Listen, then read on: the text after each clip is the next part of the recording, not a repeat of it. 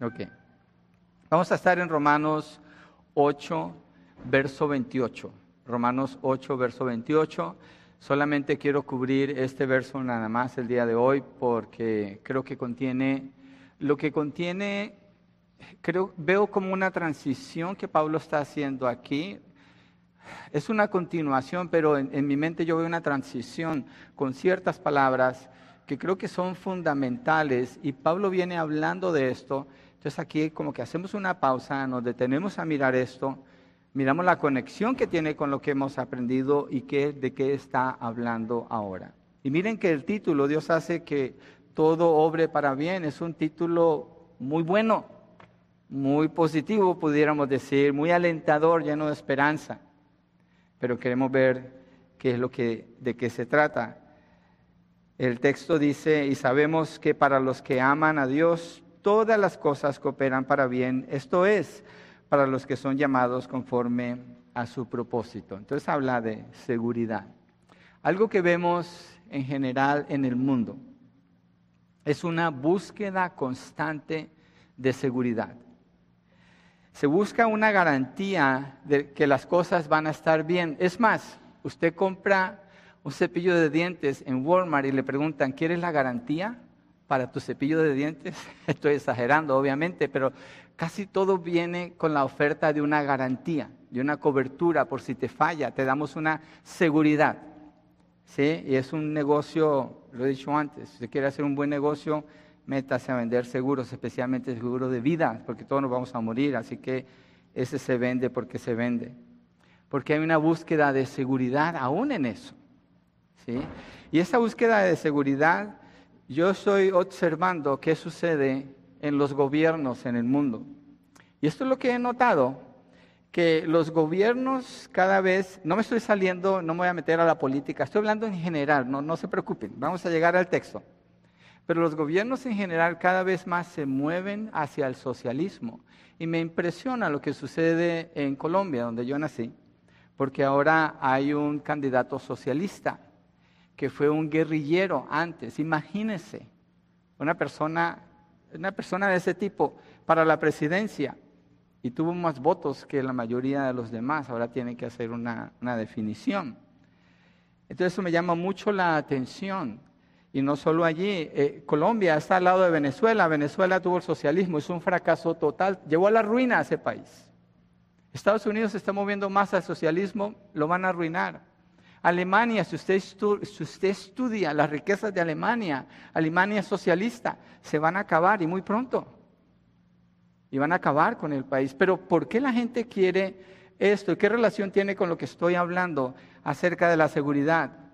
Porque las personas quieren a alguien que les solucione sus problemas. Quieren a alguien que les dé una promesa de seguridad. Y eso es lo que hace el socialismo. El problema es que es algo falso, porque está fundamentado en el dinero de las personas, se los quitan, unos pocos lo manejan y al final hay más pobres, entonces no funciona. Los sistemas del mundo no funcionan. Entonces, la realidad es que el hombre no puede solucionar los problemas del hombre, al contrario, dice el profeta Jeremías, porque dos males ha hecho mi pueblo me han abandonado a mí, fuente de aguas vivas, y han cavado para sí cisternas, cisternas agrietadas que no retienen el agua. Eso está en Jeremías 2.13, si lo quiere añadir allá a sus notas en la introducción. Dos cosas, abandonar a Dios. ¿Y cuál es la segunda? Buscar en cisternas rotas. ¿Cómo es Dios? Fuente de agua viva que son las cisternas rotas, secas, no hay nada allí. Pero ¿qué es lo que escoge el hombre? Las cisternas rotas, no a Dios. Conociendo a Dios, sabiendo de Dios, lo abandonan y quieren buscar sus propios métodos, sus propios sistemas.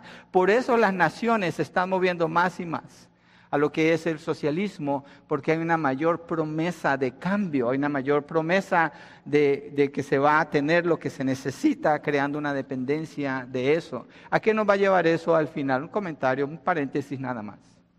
Al anticristo. Porque el anticristo va a llenar todas esas características de manera casi perfecta.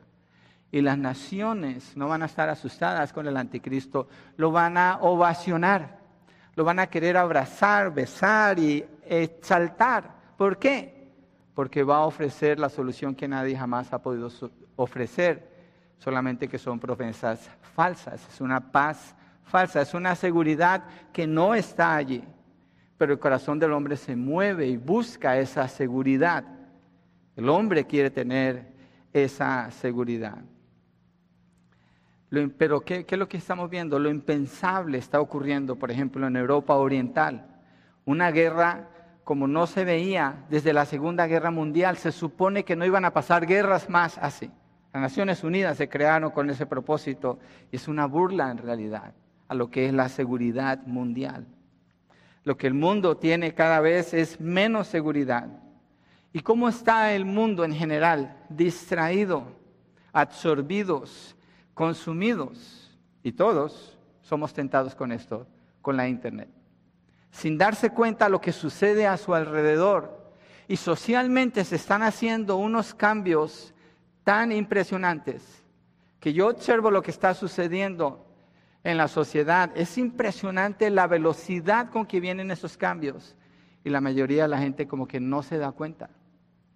O si sale allí en la internet, nomás ponen el like o nomás juzgan y condenan y quieren matar inclusive a alguien de que se reporta algo sin saber ninguna evidencia.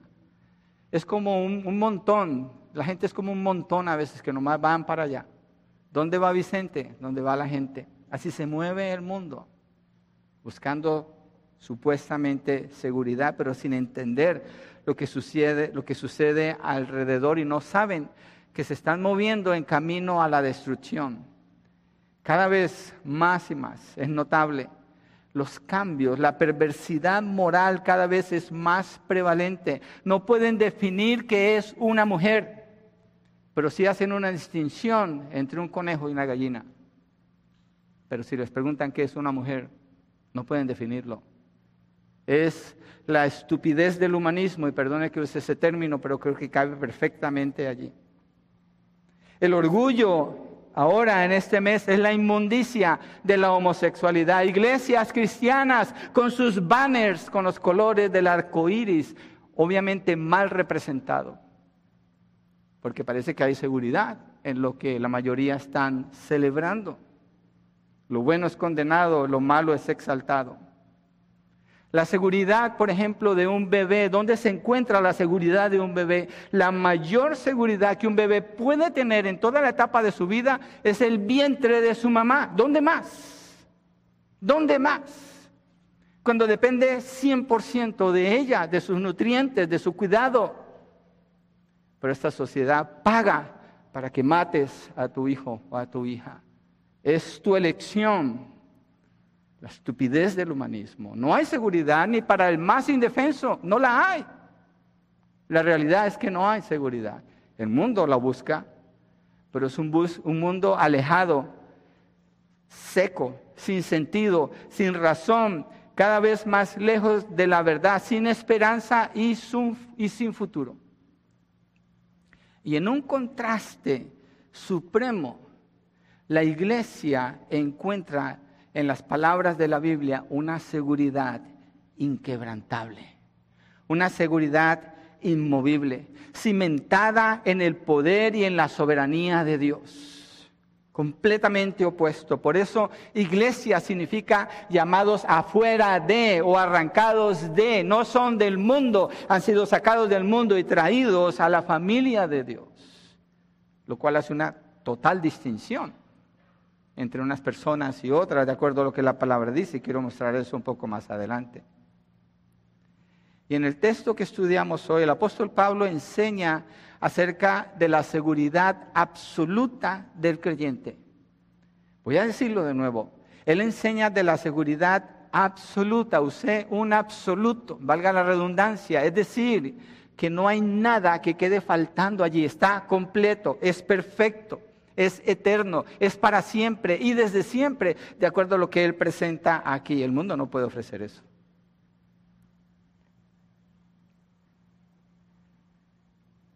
Y nuestra esperanza, la afirma Pablo, no tiene nada que ver, nada que ver con este mundo. La iglesia no tiene nada que envidiarle al mundo. Créame, cero. Yo a veces escucho personas que opinan de la iglesia del Señor. Digo, ¿yo quién es? Es un inconverso. No me importa. Es irrelevante lo que un inconverso diga de la iglesia del Señor. Yo sé que la iglesia pudiera dar algún mal testimonio, pero no me importa. Porque un inconverso está muerto en sus delitos y pecados, no entiende la verdad de Dios, no tiene esperanza en el mundo y es la persona menos indicada para juzgar a la iglesia del Señor. Eso viene desde adentro y Cristo es el que califica a la iglesia y el que afirma a la iglesia y el que le da esa seguridad a la iglesia a través de su palabra. ¿Y cuál es esa seguridad? Que vamos a tener una transformación gloriosa como lo hemos estado estudiando. Que la creación misma no quedará en esta condición en la que se encuentra, y mucho menos los hijos de Dios. Y en este verso que miramos hoy, Romanos 8, 28, se refiere a todas las circunstancias en la vida, no como fatales, aunque lo parezcan, sino como productivas y efectivas para lograr el propósito de Dios en la vida de sus hijos. Eso es bueno. Eso es bueno. Cuando predicamos el Evangelio son las buenas nuevas. ¿Por qué? Porque no le decimos a la persona, ven y a lo mejor te vaya bien. no, damos buenas nuevas, damos una garantía. Hablamos de esperanza, hablamos de un futuro, hablamos de perdón, de reconciliación, de vida. Entonces vamos a ver este verso en tres partes. Primero, lo que sabemos. Segundo, el amor que tenemos por Dios. Y tercero, la seguridad que tenemos en Dios. En el primero es lo que sabemos. Verso 28, la primera parte, dice Pablo, y sabemos que para los que aman a Dios, detengámonos allí y sabemos. Dirá, ¿de veras vamos a estudiar y sabemos? ¿Por qué?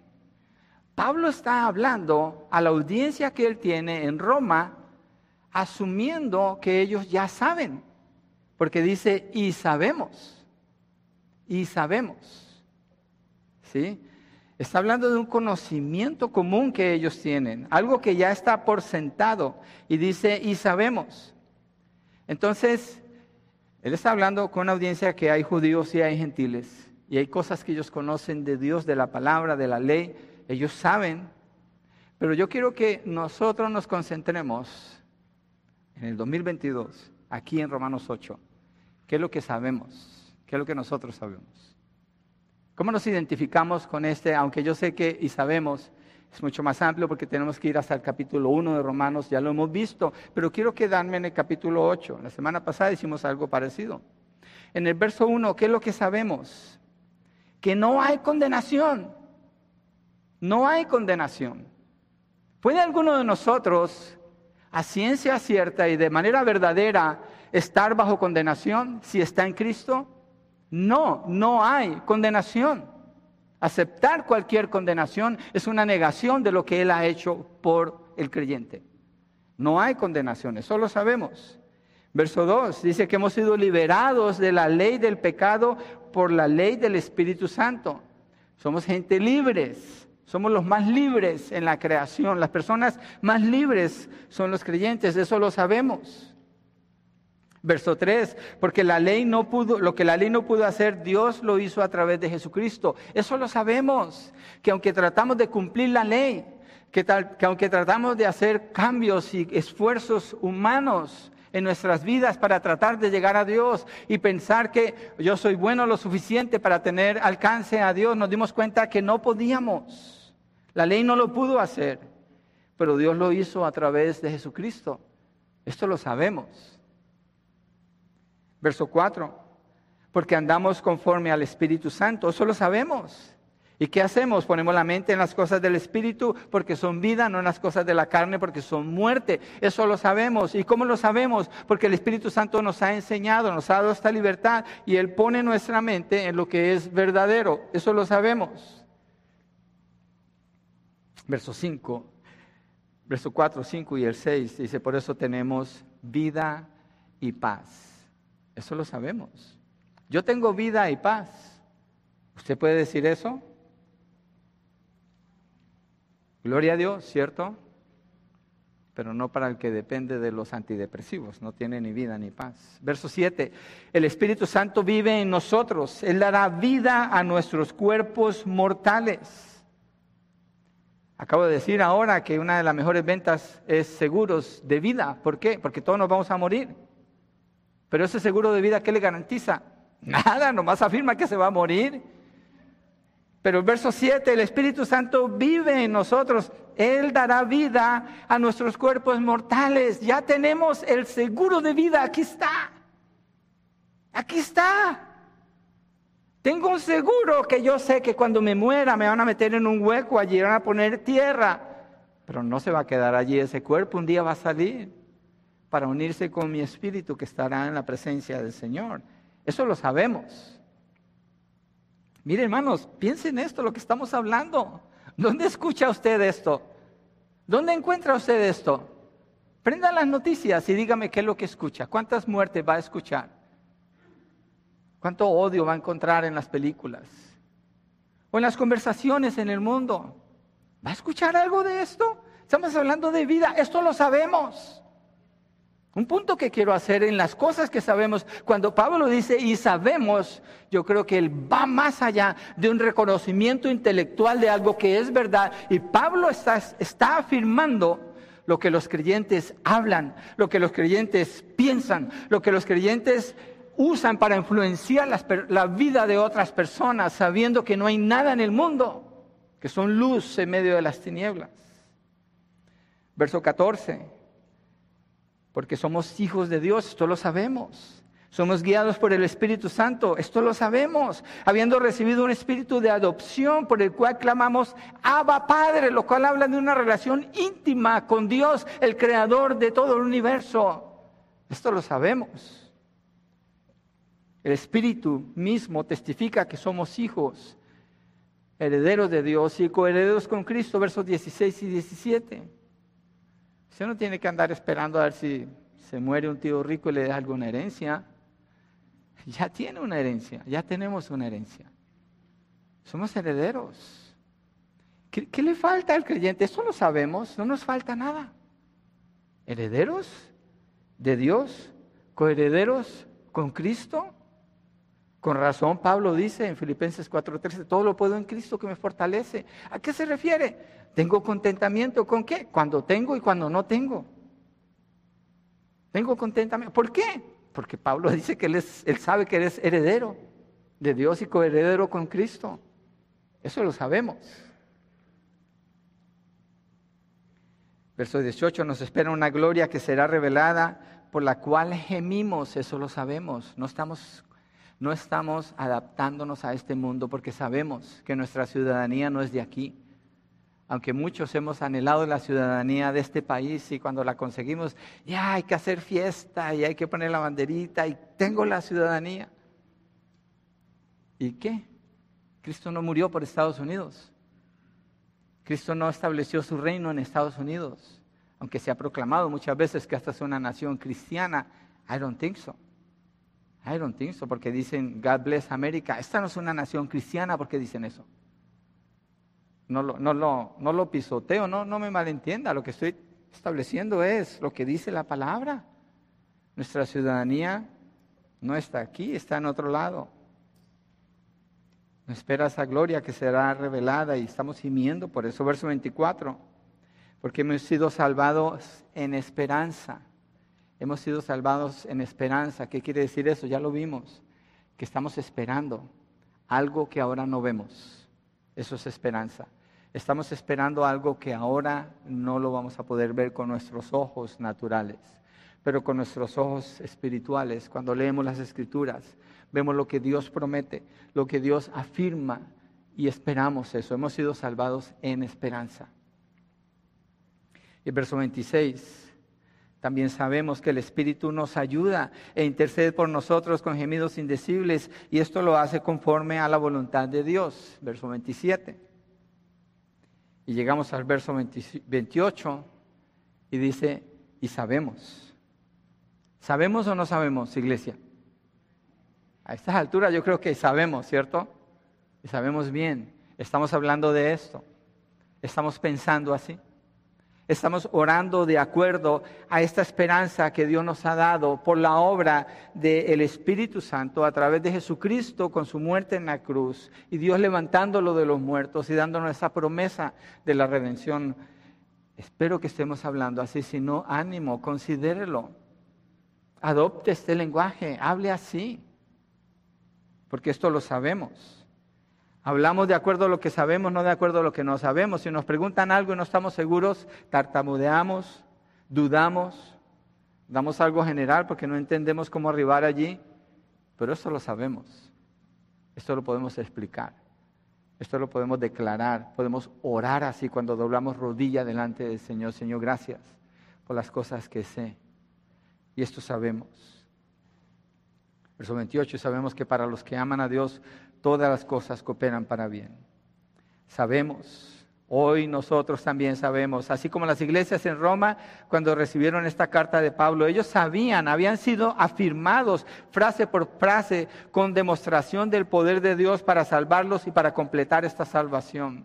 La voluntad de Dios por la que el Espíritu Santo está orando por nosotros es nuestra salvación. Y Él así gime por nosotros con gemidos indecibles. El Padre ha enviado al Hijo para rescatarnos de la condenación, habiéndonos justificado por medio de la obra que completó al morir en la cruz. Sabemos. Por eso hemos tomado tiempo en los grupos de hogar, y lo repito otra vez, para revisar semana tras semana cada porción de este estudio. Para hoy poder decir, sabemos, nosotros podemos afirmarlo. Lo hemos visto, lo hemos conocido, lo hemos revisado, hemos orado así. Sabemos, sabemos, lo aseguramos. Está en nuestra manera de hablar, en nuestra manera de pensar. Y no meramente como individuos, pero como iglesia hablamos el mismo idioma, hablamos el mismo mensaje, proclamamos las mismas verdades, tenemos todos en nuestra mente, en nuestro corazón, estamos esperando exactamente lo mismo. ¿Y qué hacemos entonces? En unidad nos movemos en nuestro caminar con el Señor, sabiendo que no estamos ciegos, no estamos a la deriva, no estamos esperando a ver qué pasa, a ver qué viene, a ver qué trato, a ver qué resulta. Entonces es muy importante el establecimiento de estas verdades y la declaración de nuestros labios en conformidad, porque nosotros sabemos, sí sabemos no somos gente ignorante, sabemos, conocemos la verdad. Segundo, el amor que tenemos por Dios. Siguiendo allí en el mismo verso 28, es nuestro texto base de Romanos 8. Y sabemos que para los que aman a Dios, todas las cosas cooperan para bien. Entonces, miren lo que está diciendo. Para los que aman a Dios, está identificando quiénes son los que reciben este beneficio y todas las cosas cooperan para bien, está hablando cuál es la extensión, cuál es el alcance del bien para una persona que está en Cristo Jesús, porque dice que son los que aman a Dios. Pero también dice que las cosas obran para bien. Está mostrándonos bastante este, esta frase aquí. Ese bien es la salvación. Quiero que esto quede muy claro en nuestras mentes porque Pablo así lo presenta. Ese bien está hablando de la salvación. Hay personas que a veces usan promesas de la Biblia y se las dicen a personas inconversas. Y le dicen, bueno, el plan de Dios es para hacerte bien y no mal. Jeremías, ¿de veras? ¿Cuál bien? ¿De cuál bien está hablando ese texto? El bien que está hablando este texto en Romanos 8:28 es la salvación. Quiere decir que esté bien. La semana pasada lo vimos cuando el Espíritu Santo le está ayudando a Pablo. ¿Para qué le está ayudando? Para que él se mueva hacia la salvación, para que él llegue allí, que es una de las cosas que el Espíritu Santo hizo por Pablo. Dice la palabra que Dios le puso un aguijón de Satanás. No es el pensamiento popular y común, ¿cierto? Que eso es bien. Pero ¿cuál es el propósito? El bien es la salvación. No quiere decir, oh, pues tú eres un hijo de un cristiano, vete a la universidad, todo te va a ir bien porque tú eres un hijo de Dios. No, why? Si no estudia y hace bien sus exámenes, no le va a ir bien, no se esfuerza. Pero ¿qué quiere decir que le va a ir bien? Bueno, que Dios puede usar eso después para ayudarle en el camino a la salvación, ¿por qué no? O tal vez si hay un fracaso en medio de eso y no lo está provocando, pero está dentro de la voluntad de Dios, le va a ayudar para bien. ¿Cuál bien? La salvación. La salvación, todo obra para bien. Cuando oramos por nuestros hijos, oramos por ese bien, por su salvación. No la oración que hace la persona llena de temor y sin seguridad cuando dice que no le pase nada, que nadie lo mire mal, que nadie le vaya a decir nada, que nunca se sienta ofendido. Y si alguien le dice algo, voy con mi abogado. No, oramos por su bien. ¿Cuál bien? La salvación de su alma. Esa es la razón de ser, de la existencia del ser humano, llegar a la salvación y Dios nos ha dado esa salvación en esperanza, es decir, está obrando para que llegue allí. Entonces, todo obra para bien o coopera para bien para personas específicas, distinguidas de entre la humanidad por la manera como ellos se relacionan con Dios. La característica principal que les distingue a quienes son beneficiarios de esta declaración es el amor que ellos tienen por Dios. Es el amor que ellos tienen por Dios. Muchas personas dicen que creen en Dios, pero la gran mayoría no aman a Dios. Antes era aquí en Estados Unidos, creo que las encuestas mostraban más del 90% de las personas decían que creían en Dios. Ahora no se parece para nada a eso. Ahora las personas se deleitan en decir no creo. Yo era uno de esos, era un ateo, desgraciadamente para mí, pero Dios me sacó de allí. Dicen que creen en Dios, pero no aman a Dios. Otras personas piensan que porque un día hicieron una oración del pecador, entonces están con Dios. No están. Otros por ir a la iglesia piensan que están bien con Dios. No están. Otros porque crecieron en un hogar cristiano, tampoco. Estoy desanimando entonces que usted trate de hacer estas cosas. No, no, no, por favor, no pare de venir a la iglesia. No se salga de su hogar cristiano. Pero no piense que usted tiene algo que le califica para estar con Dios. No tiene nada. Todo lo que tiene es condenación. Todo lo que usted puede provocar es la ira de Dios contra usted por sus acciones. Es todo lo que puede provocar. Entonces, ¿quiénes son estas personas? Quiero que miremos algunos ejemplos. Pero quiero, quiero llamar la atención a algunas cosas para que tengamos cuidado con la percepción de quiénes son, para quiénes obra todo para bien. Hay personas que porque ayudan en la iglesia, en algunos ministerios, piensan que son hijos de Dios. No, eso no le hace un hijo de Dios. Puede estar manifestando que lo es, yo creo que sí, pero no necesariamente le identifica como un hijo de Dios. Miremos la evidencia bíblica de los hijos de Dios. Ya vimos lo que Dios hizo por la salvación, la salvación nuestra. Fíjese que dije lo que Dios hizo por nuestra salvación. ¿Alguno de nosotros hizo algo por su salvación? No, nada. El único que recibe la gloria es Dios. Nuestra parte fue responder en fe. Y esa fe Dios no la da porque ni siquiera de nosotros, no la tenemos. Entonces miremos algunos ejemplos. Mateo 7, 21 al 23. Estas personas descritas en este texto hablan un lenguaje cristiano y se refieren al Señor diciéndole, Señor, Señor. Cuando indica la repetición de la misma palabra, está haciendo un énfasis marcado de que es algo muy significativo para estas personas. Y dicen, Señor, Señor, verso 21, Mateo 7. No todo el que me dice Señor, Señor es el Señor Jesucristo respondiendo. Entrará en el reino de los cielos, sino el que hace la voluntad de mi Padre que está en los cielos. Esta, frase es clave para lo que vamos a seguir viendo aquí. Muchos me dirán en aquel día, Señor, Señor, ¿no profetizamos en tu nombre y en tu nombre echamos fuera demonios y en tu nombre hicimos muchos milagros? Hoy en día eso se pudiera transferir a servir en ciertos ministerios. Entonces les declarará, jamás los conocí, apártense de mí los que practican la iniquidad, hacedores de iniquidad. ¿Qué está diciendo el Señor cuando los rechaza?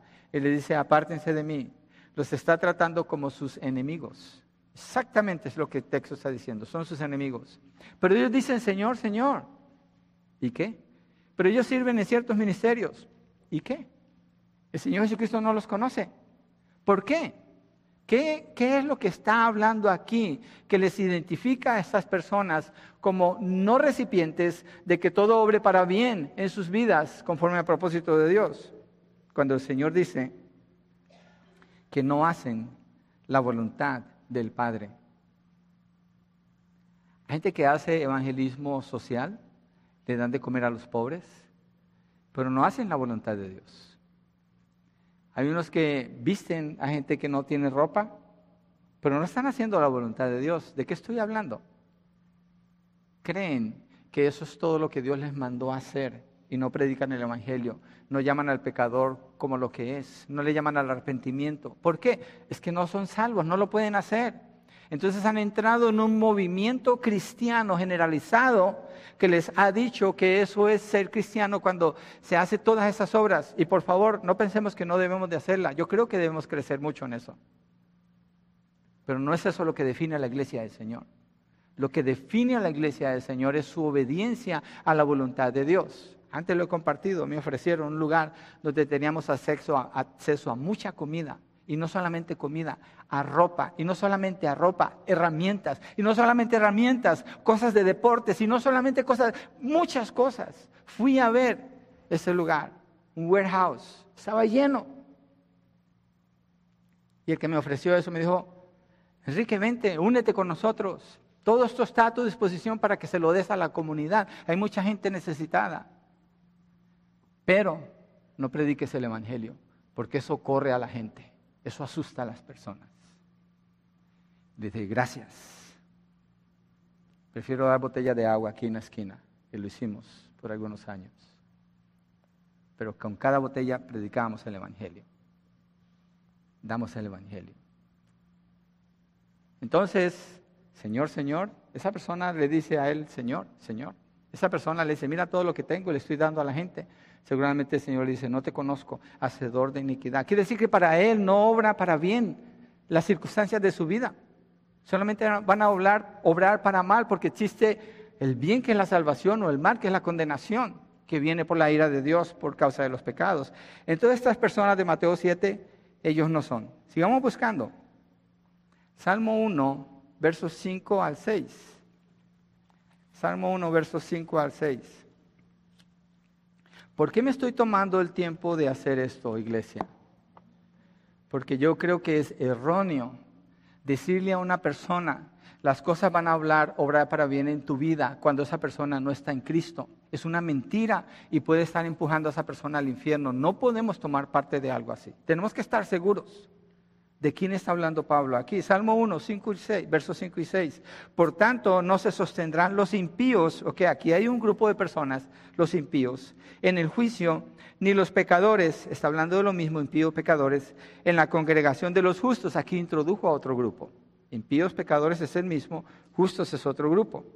Porque el Señor conoce el camino de los justos, y aquí hace la distinción, una dicotomía, una separación bien clara pero el camino de los impíos perecerá. Salmo 1 es la introducción a 150 capítulos del libro de los Salmos, donde él, los escritores del Salmo y el que lo recopiló, se encarga de este tema de que hay solamente dos tipos de personas en la humanidad, es desarrollado junto con el capítulo 2 que habla de Jesucristo como el Rey.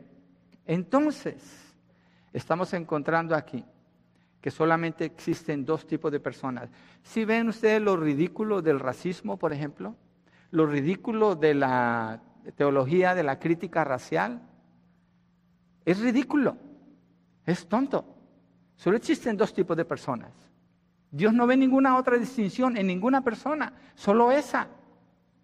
O es un pecador injusto o es un hombre justo, un hijo de Dios. Solo hay esa distinción. Y al principio él describe quién es el que es justo, el que obedece la palabra de Dios, se deleita en ella, medita en ella de día y de noche. Es decir, su vida está llena de la voluntad, del conocimiento de Dios y así vive. Es lo que hace.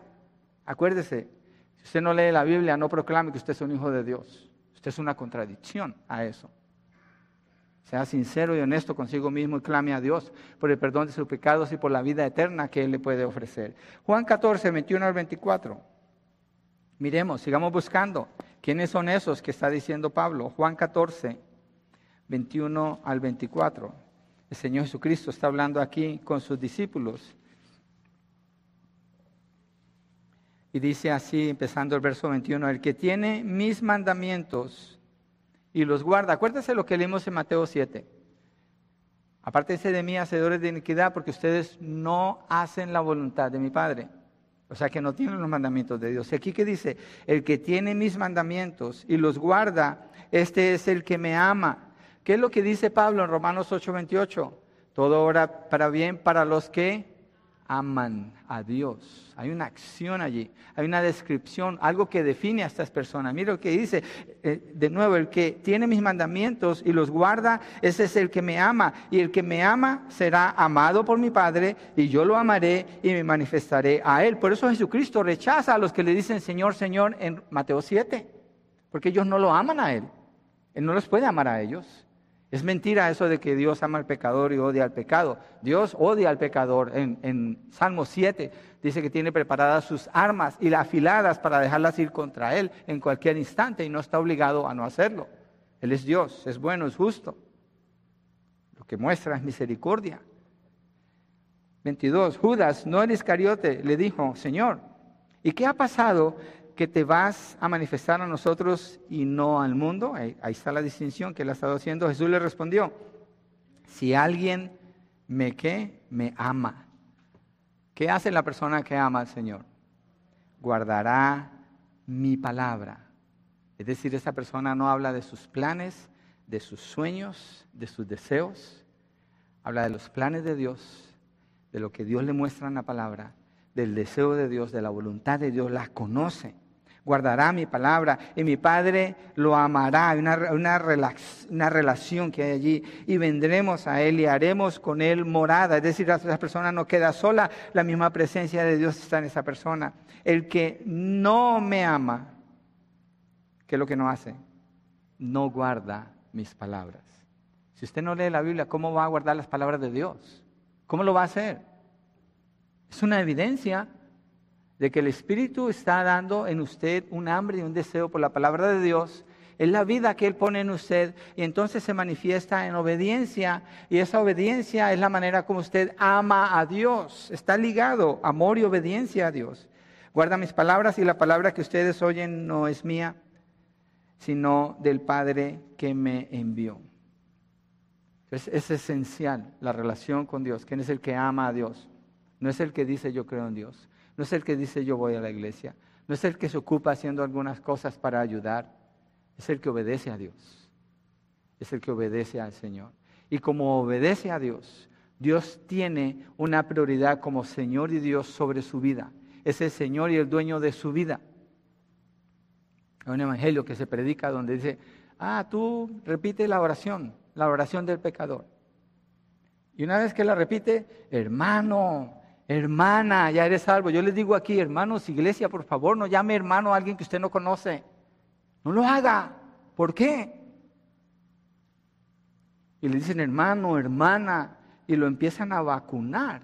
Es una vacuna que trabaja en contra de esa persona porque le empiezan a hacer creer que ya es salvo cuando su vida es como la de un demonio. La persona que es salva no es la persona que dice, yo le di mi vida a Cristo. No es la persona que dice, yo tomé una decisión por el Señor. No, esa persona no es salva. La persona que es salva es la que dice, en mi miseria Él me alcanzó. Él me dio fe cuando yo no sabía cómo buscarlo. Él obró en mi corazón y me regeneró para yo poder confesarlo a Él. Él me dio la capacidad de confesar mis pecados. Esa persona sí es salva. ¿Por qué? Porque está hablando de la relación correcta con Dios. Entiende quién es Él, entiende quién es, quién es Dios. Pero no es el que dice, yo creo en Dios. No es el que levantó la mano, no es el que pasó al frente. No.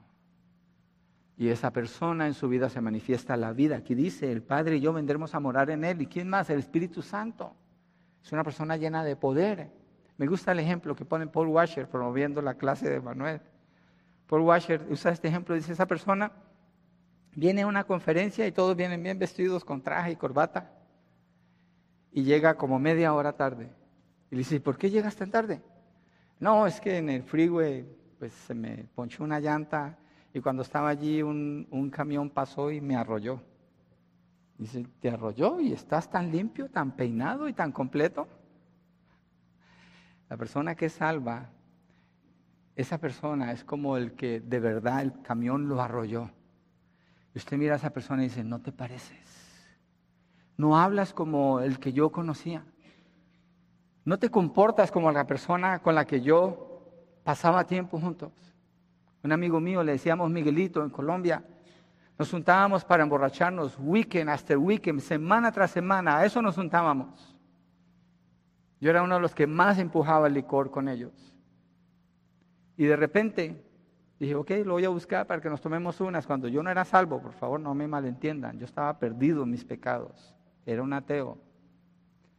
Y Miguelito por ninguna parte. No estaba. Su apartamento no estaba. Estaba vacío. Yo dije, ¿qué pasó? ¿Se murió? ¿Qué pasó? Él era el dueño del bar, entonces me fui al bar a buscarlo. Estaba cerrado el bar, ya no había nada allí. Yo dije, ¿qué pasó? Y empecé a buscarlo. Trabajaba en un pueblo. Hasta que me di cuenta que Dios lo había salvado a él. Ese hombre estaba como un hombre atropellado por un autobús. Cuando hablé con él era otro Miguel, era otra persona. Su deleite ya no estaba en el licor ni en la inmundicia del pecado, su deleite estaba en la palabra del Señor y para mí era algo extraño. Era una persona diferente, casi como un extraño para mí, cuando era uno de mis mejores amigos en el mundo. Y cuando vino el tiempo de crisis en mi vida, yo sabía que podía buscar a Miguel. Y ahí fui con él, con lágrimas, destrozado. Y recibí una ayuda que nunca había conocido.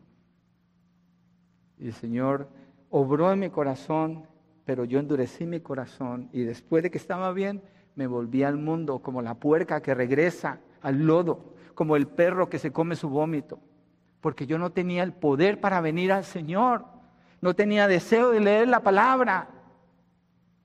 Empecé a visitar las iglesias, pero no logré hacer nada para establecer esa relación con Dios. Me di cuenta que no podía hasta el día que el Señor obró en mi corazón me dio convicción de pecado, regeneró mi corazón, cambió mis pensamientos y entonces entendí quién era Cristo Jesús y pude venir respondiendo al llamado de Él. Vine a sus pies. Pero yo sé que nunca pude hacer nada para llegar allí. Desde entonces, ¿qué sucedió? El Señor abrió el entendimiento como lo hace con toda persona que Él salva. Y el deseo por conocer la palabra era tan intenso Nunca había leído una Biblia y empecé a leer Mateo, comencé por allí, Mateo, Marcos, Lucas, Juan, Hechos, cada libro hasta Apocalipsis y después Génesis y cada uno de los libros y otra vez llegué a Apocalipsis y otra vez Génesis y llevo 30 años en eso. Sigo atropellado, sigo igual. No es que sea mi testimonio, es que ese es el testimonio suyo si usted es salvo. Ese es su testimonio. Su vida no puede parecerse a lo que usted era antes. No. Y si entonces ha sido transformado, Pablo dice, todo obra para bien para los que aman a Dios. Esas no son promesas sueltas para dárselos a una persona que no conoce al Señor. Créame que no es una injusticia hacerlo. Primera en Juan 5, del 1 al 5. Miremos un poquito más de evidencia de esto. Yo sé que ustedes no tienen prisa, entonces por eso vamos en la tercera palabra del mismo verso. Pero creo que es esencial que lo tengamos bien fundamentado. Porque donde vamos a entrar en el libro de Romanos, lo que sigue después del verso 28, hermanos, mire, es para que nosotros estemos brincando de alegría es para que nosotros estemos levantando las manos y llorando delante de Dios por lo que dice allí, pero tenemos que estar seguros quiénes son estas personas para no dar una esperanza equivocada, falsa. Primera Juan 1.5, primera Juan 5, perdón, del 1 al 5. Primera Juan 5 dice, todo aquel que cree que Jesús es el Cristo es nacido de Dios. hay, un, hay fe aquí. Todo aquel que ama, otra vez sale este término aquí, todo aquel que ama al Padre, ama al que ha nacido de él, se está refiriendo a sus hermanos también, en la fe. En esto sabemos que amamos a los hijos de Dios, cuando amamos a Dios y guardamos sus mandamientos. Otra vez aquí está amar a Dios, guardar sus mandamientos, pero está incluyendo algo que no vimos antes, y es el amor a los hermanos en la fe. Porque este es el amor de Dios, que guardemos sus mandamientos, y sus mandamientos no son difíciles, porque todo lo que es nacido de Dios vence al mundo. Está hablando de, vencer, no es una persona derrotada. Y esta es la victoria que ha vencido al mundo, nuestra fe. ¿Y quién es el que vence al mundo? Sino el que cree que Jesús es el Hijo de Dios. Aquí está dando más características de los que aman a Dios. No son personas que dicen yo y Dios. Dios a mí me revela, Dios a mí me habla y yo hago esto para mi Dios. Está hablando del contexto de la familia de Dios, de los hermanos en la fe. Es decir, esta persona se congrega, esta persona busca a sus hermanos, les sirve a sus hermanos, es edificada en su caminar con Cristo por la vida de sus hermanos, se da cuenta que no fue llamado como un llanero solitario, sino como un miembro del cuerpo de Cristo. Los que aman a Dios tienen estas características y vencen al mundo. Son personas de triunfo. Estoy hablando de triunfo espiritual. Triunfo espiritual. Mateo 22, 37 al 38. Este, este, texto ustedes se lo saben de memoria, ¿cierto? ¿No se acuerdan qué dice? Amarás al Señor tu Dios con todo tu corazón, con toda tu alma, con todas tus fuerzas. ¿Cierto que se lo saben? Tal vez no la referencia, Mateo 22, 37 38. Dice, y él le contestó, amarás al Señor tu Dios con todo tu corazón, absoluto, con toda tu mente, absoluto, con toda tu, con, toda tu alma, perdón, toda tu mente. Son términos absolutos. Este es el grande primer mandamiento. Y mire, el amor a Dios, ¿a qué lleva a la persona que ama a Dios? Y el segundo es semejante a este. ¿Amarás a quién? A tu prójimo, como a ti mismo. Y dice cómo lo va a amar. Es de estos dos mandamientos dependen toda la ley y los profetas. Las personas que aman a Dios, Dios es por encima de todas las cosas en su vida. Toda decisión que toman, la toman en base a su relación con Dios, no en base a su conveniencia, no en base a sus planes, no en base, mire, una persona que ama a Dios, cuando esa persona se va a mover de una ciudad a otra, lo primero que piensa es, ¿dónde me voy a congregar? Porque yo amo a Dios y tengo que estar con la familia de Dios. Una persona que no ama a Dios y está en la iglesia y se va a ir a otro lugar porque le ofrecen un mejor trabajo, con más sueldo, todo lo define de acuerdo al dinero que le van a dar, es todo. No importa si hay iglesia o no hay iglesia. Es mejor el trabajo. Para eso viven. Pero el que ama a Dios aunque tenga más, dice, no, porque no le puedo servir a Dios allá. Aquí es donde le puedo servir. No estoy diciendo que no acepte una buena oferta si Dios le guía y, llena las características de lo que es permanecer amando a Dios. ¿Eso qué? Entonces, todas las cosas que operan para bien es para los que aman a Dios. Y los que aman a Dios tienen a su favor la labor del Espíritu Santo que continuamente obra para que el propósito de Dios se cumpla en la salvación, en la salvación de su vida. Mire Filipenses 1.6. Algunos de ustedes ya se lo memorizaron esta semana, Filipenses 1.6. Pero Pablo habla aquí de la salvación, dice, estoy convencido precisamente de esto, que el que comenzó en ustedes la buena obra, la perfeccionará hasta el día de Cristo Jesús. El que comenzó la obra en ustedes, ¿quién es? Es Dios. Él le dio convicción de pecado por el Espíritu Santo. Él le dio la fe para que pueda creer y confesar a Cristo Jesús como Señor y Salvador de su vida. Él comenzó esa obra. Él le llamó, Él le regeneró, Él le dio la fe. Usted está en la fe. Dice, Él perfeccionará esta obra hasta el día de Cristo. ¿Por qué dice que perfeccionará? porque esa obra no está completa y tiene que ser perfeccionada. ¿Cómo? Aquí, ahora, en este día, en este mundo donde estamos viviendo. Es un proceso que el Señor nos lleva a lo que llama santificación. Pablo de eso habla en Romanos 8 también. Pero con miras a que se cumpla la promesa de Dios, la glorificación. Entonces, si Él va a perfeccionar esa obra, ¿Qué cree usted que Él está haciendo con la dificultad que usted está pasando? Con la enfermedad que vino y usted no la esperaba.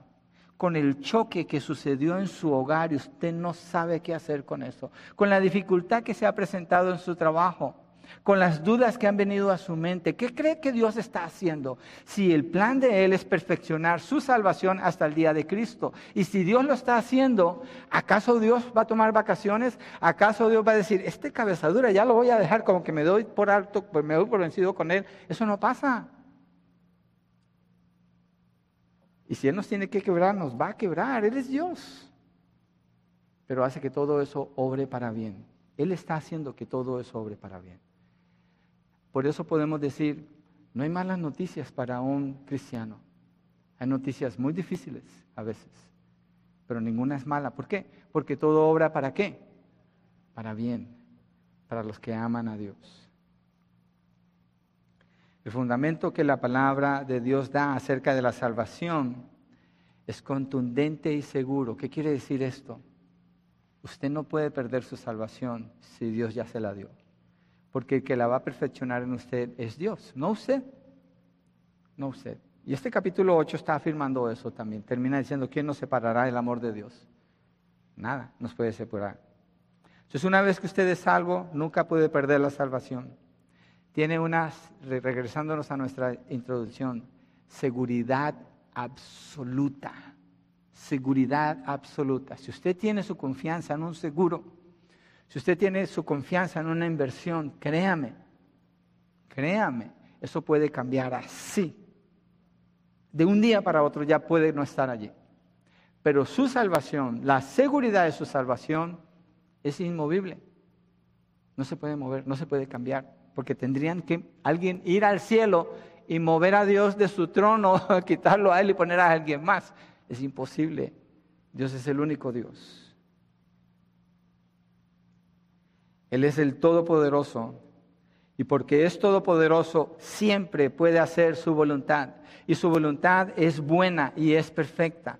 Y su voluntad, de lo que está hablando Pablo, todo obra para bien, es su salvación. Entonces todo obra para bien en esa dirección. En esa dirección. Su voluntad es lo que el Espíritu ora a favor del creyente y en base a esta voluntad obra y hace que todo obre para bien, es decir, que coopere con su salvación. Entonces, a este punto llevamos dos puntos, nos falta uno. No hay prisa, yo sé que ustedes no tienen prisa. Para que miremos el tercer punto y concluyamos con ese. ¿Se siente más seguro si usted está en Cristo? Y si usted no está en Cristo, se siente un poquito desafiado para clamar a Dios, no, no desistir, pero clamar a Dios, pedirle a Él, Señor, dame esta seguridad que yo sé que no la tengo todavía. Vamos al punto 3. Entonces, el primero es que lo sabemos y el segundo es el amor que tenemos por Dios. El tercero, la seguridad que tenemos en Dios. La tercera parte del verso dice, todas las cosas cooperan para bien. Entonces ya definimos a qué se refiere Pablo con bien. Es claro que no tiene que ver con la voluntad suya, ni sus planes, ni sus deseos, ni sus sueños, o la carrera que tanto anhela. Tenemos que separar esta promesa poderosa de los deseos mundanos y pasajeros que no se relacionan con la voluntad de Dios y el plan de salvación de Dios. Entonces, todas las cosas es el alcance que tiene esta promesa. Miremos algunos ejemplos de que en todas las cosas obra para bien. ¿Sí? Pablo, él está en la prisión. Está en la prisión, pero es un cristiano. ¿Cómo va a estar en la prisión? Todas las cosas obran para bien. ¿Qué tiene que ver que esté en la prisión? ¿Por qué está en la prisión? Porque Pablo andaba predicando el Evangelio, había gente muy enojada con él y lo metieron a la cárcel. Miremos Filipenses 1, versos 12 al 21. ¿Qué dice Pablo de estar en la prisión? Filipenses 1, versos 12 al 21. Quiero que sepan, hermanos, que las circunstancias, todas las cosas, en que me he visto han redundado en un mayor progreso de qué? Del Evangelio. ¿De qué está preocupado Pablo? Del Evangelio. De tal manera que mis prisiones, está preso, por la causa de Cristo, se han hecho notorias en toda la guardia pretoriana. ¿Sabe qué significa esto? Los guardas que lo tienen encadenado a él son del pretorio, son soldados especializados en el pretorio, son, están cerca del emperador y están cuidando de Pablo. Pero dice que es, es notorio la condición de él con el pretorio. Y usted ve al final del libro, creo que es al final donde dice, menciona a un soldado romano como hermano en la fe. Entonces, mire, mire cómo es. A Pablo le dijeron, cállate, y dice, ¿debo obedecer a Dios o a los hombres? Te vamos a meter en la cárcel, y en la cárcel se convierten los que lo tienen preso. Te vamos a matar. Y Pablo dice, para mí el vivir es Cristo, el morir es ganancia. No se pueden deshacer de este gay. ¿Por qué? Porque él sabe. Él sabe que todas las cosas obran para bien para los que aman a Dios y Él no está pensando en su beneficio, está pensando en el reino de Dios. Voy a leer el texto y miren cómo Él llega allí a esa conclusión. Entonces, eh, toda la guardia pretoriana y a todos los demás, la mayoría de los hermanos confiando en el Señor por causa de mis prisiones tienen mucho más valor, está obrando para bien, para hablar de la palabra de Dios sin temor. Algunos a la verdad predican a Cristo aún por envidia y rivalidad, pero también otros lo hacen de buena voluntad. Esto lo hacen por amor, sabiendo que he sido designado para la defensa del Evangelio. Aquellos proclaman a Cristo por ambición personal, no con sinceridad, pensando causarme angustia en mis prisiones. Entonces, ¿qué? Que de todas maneras, ya sea fingidamente o en verdad, Cristo es proclamado y en esto me regocijo, sí, y me regocijaré, porque sé que esto resultará en mi liberación mediante las oraciones de ustedes y la provisión del Espíritu de Jesucristo, conforme a mi anhelo y esperanza de que nada seré avergonzado, todo obra para bien, sino que con toda confianza, aún ahora, como siempre, Cristo será exaltado en mi cuerpo, ya sea por vida o por muerte. Que está diciendo, aunque me maten o salga con vida, todo esto está obrando para bien. Verso 21. Y es ahí donde dice él, pues para mí el vivir es Cristo y el morir es ganancia. Entonces usted y yo podemos decir, para mí el vivir es Cristo, es morir es ganancia. Pero si, si sigues predicando te matamos. Pues para mí el vivir es Cristo, morir es ganancia. Pues te vamos a matar, pues me están promoviendo. ¿Dónde voy a estar? Con el Señor. Todo obra para bien. ¿Por qué? Porque Dios prometió perfeccionar la obra de la salvación. Entonces no importa lo que venga, va a obrar para bien. Entonces las circunstancias, aunque son adversas, están obrando para bien. Ahora, si una persona está en la prisión porque es un malhechor y se merece estar en la cárcel, pero allí Dios lo salva, entonces todo empieza a orar para bien. No para que salga de la prisión necesariamente, porque si merece morir porque es un asesino, que se muera. O si merece quedarse allí, seguramente se va a quedar. Yo no estoy hablando de la conveniencia personal. Nunca confundamos esto con la conveniencia personal. Porque el texto está hablando de que todo obra para bien. Ese bien es la salvación. Es la salvación. Entonces todo lo que pasa en la vida de esa persona va en línea con la garantía de la vida eterna. Miremos otro ejemplo de circunstancias. Mira, aquí hay muerte, ruina, destrucción, tragedia, rechazo, calumnia, enfermedad, depresión, angustia, problemas matrimoniales, menosprecio, abandono. Estoy hablando de Job. Mira lo que dice Job en el capítulo 40, versos 1 al 14. Dirá, pastor, está leyendo partes muy largas. Bueno, quiero que esto quede bien establecido. Job 40. Al cabo ustedes se van de aquí, algunos van a leer un verso o dos esta semana, yo creo que vayan bien llenos de la palabra. No, estoy jugando, yo sé que ustedes sí leen bastante. Job 40, versos 1 al 14. Fíjese, antes de empezar a leerlo, Job pierde siete hijos, Job pierde a todos sus empleados, Job pierde todas sus riquezas. Su esposa le dice, maldice a tu Dios y muérete, problemas matrimoniales. Sus amigos vienen y se sientan con él y le dicen, tú pecaste, tú pecaste, tú pecaste. Lo acusan y lo acusan y lo acusan una y otra vez.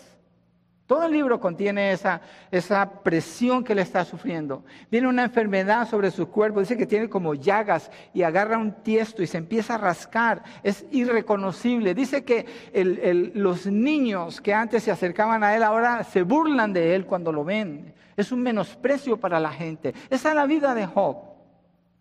Pero acuérdese, la promesa es que todo obra para bien para los que aman a Dios y han sido llamados conforme a su propósito. Quiere decir que la fe de Job no puede ser quebrada. La fe de Job no puede faltar. No puede, porque la promesa dice que todo va a obrar para bien. ¿Cuál es el bien? La salvación. Y si Job es salvo, si Dios le ha dado esa fe, Dios, Job va a terminar siendo salvo hasta el final. Y eso es lo que quiero que miremos aquí. Job 40, versos 1 al 14. Entonces continuó el Señor y dijo a Job, ¿podrá el que censura discutir con el Todopoderoso? El que reprende a Dios responda a esto. Entonces Job respondió al Señor, yo soy insignificante ¿Qué puedo yo responderte? Mi mano pongo sobre la boca. Una vez he hablado y no responderé. Aún dos veces y no añadiré más. Entonces el Señor respondió a Job desde la tormenta. Ciñe ahora tus lomos como hombre. Yo te preguntaré y tú me, instruirás. ¿Anularás realmente mi juicio? ¿Me condenarás para juzgar, para justificarte tú? ¿Acaso tú, tienes tú un brazo como el de Dios y truenas con una voz como la suya? ¿De qué está hablando Dios? Dios está hablando de todas las cosas. Todas las cosas. ¿Cuáles son todas las cosas? Las circunstancias en las que Job se encuentra. Esas son todas las cosas. Verso 10, adórnate ahora de majestad y, dignidad, y vístete de gloria y de esplendor, derrama los torrentes de tu ira, mira a todo soberbio y abátelo, mira a todo soberbio y humíllalo, y pisotea a los impíos donde están, escóndelos juntos en el polvo, átalos en, el lugar, en un lugar alto, entonces yo también te confesaré que tu mano derecha te puede salvar. Dios le habla con sarcasmo a Job. Dios le está diciendo a Job, tú no eres nada Eres insignificante. Tus palabras hacia mí, le dice el Señor, porque Job habla hacia Dios. Tus palabras hacia mí son de ignorancia. Tú no sabes.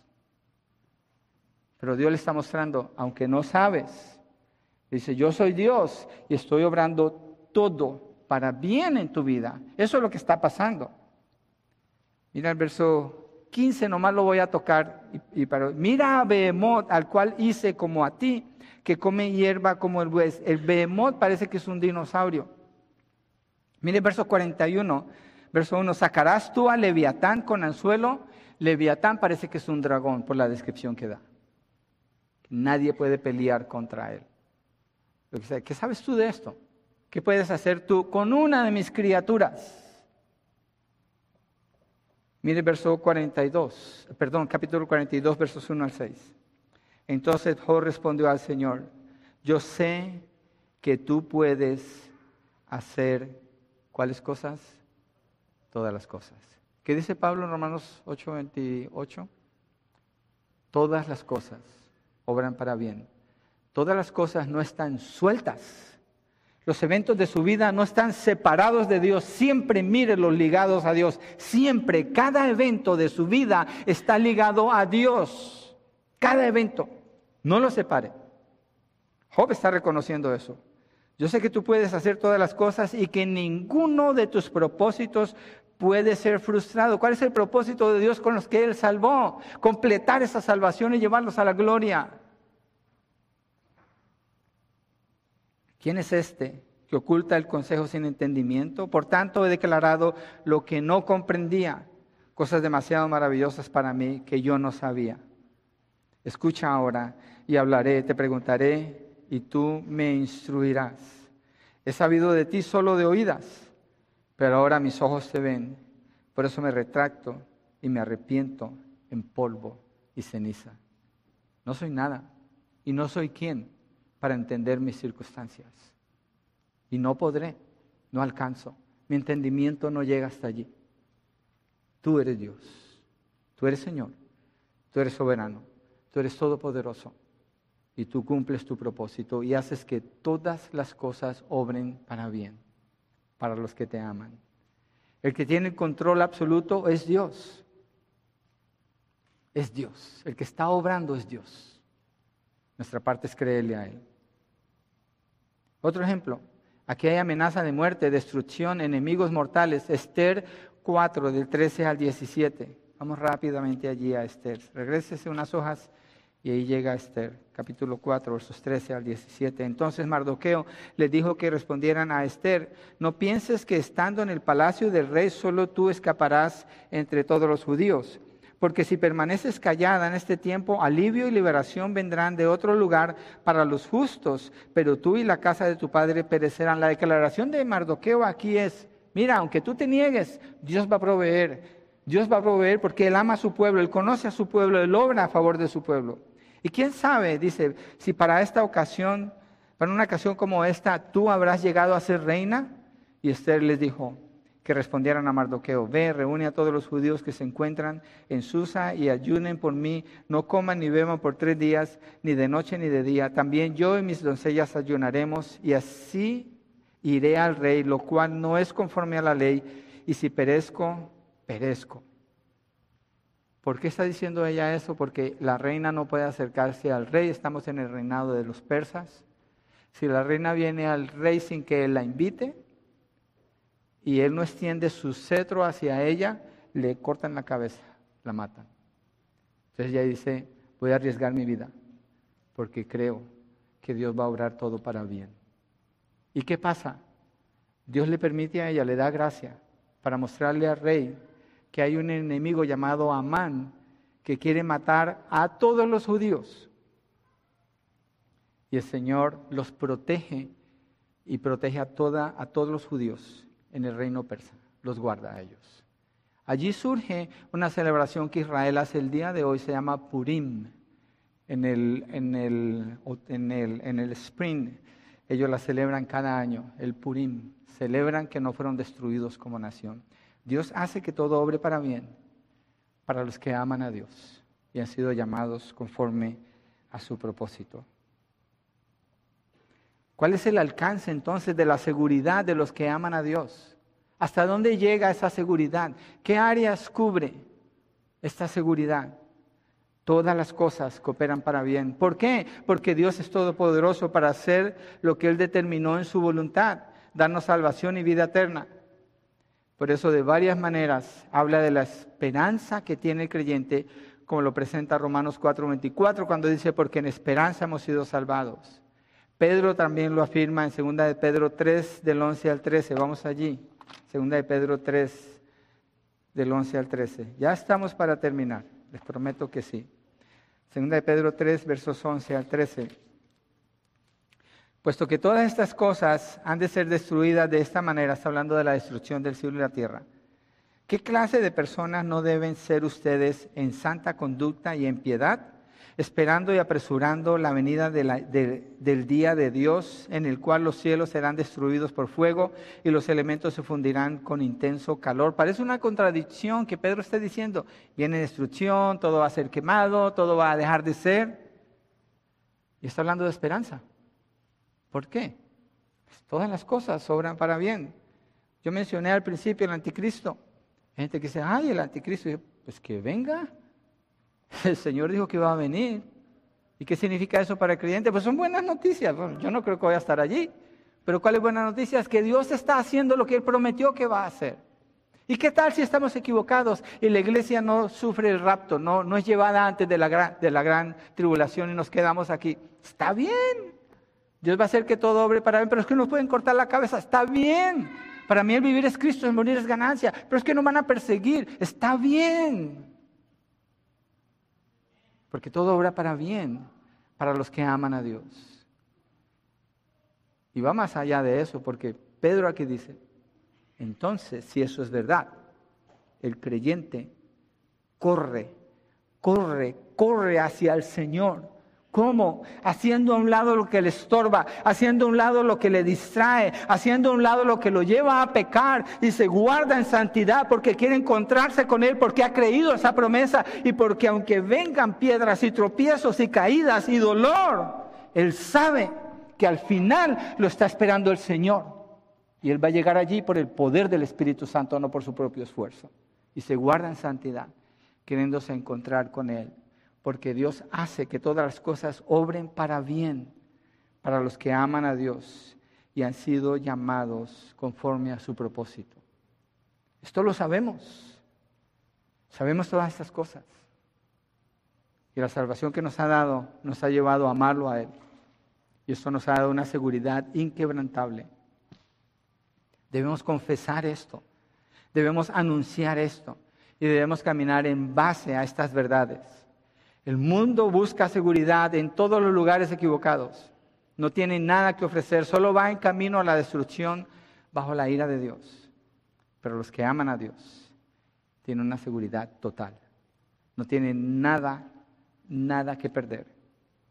Solo una vida que vivir de acuerdo con la voluntad de Dios, como nos lo muestra la página de la Biblia.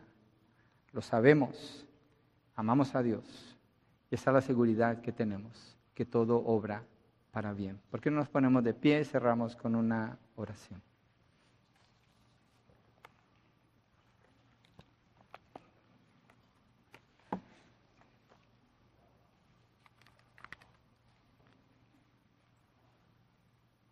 Señor, gracias por la seguridad que tenemos en estas palabras. Tan pocas palabras, pero tan significativas. Y tan importante estar bien definidos de quién está hablando y para quién es esto. Señor, gracias por la obra de la salvación, por la fe que nos has dado, por la vida que nos das, por tu Santo Espíritu y por ese mover que hay dentro de nosotros de amarte obedeciendo tu palabra, Señor.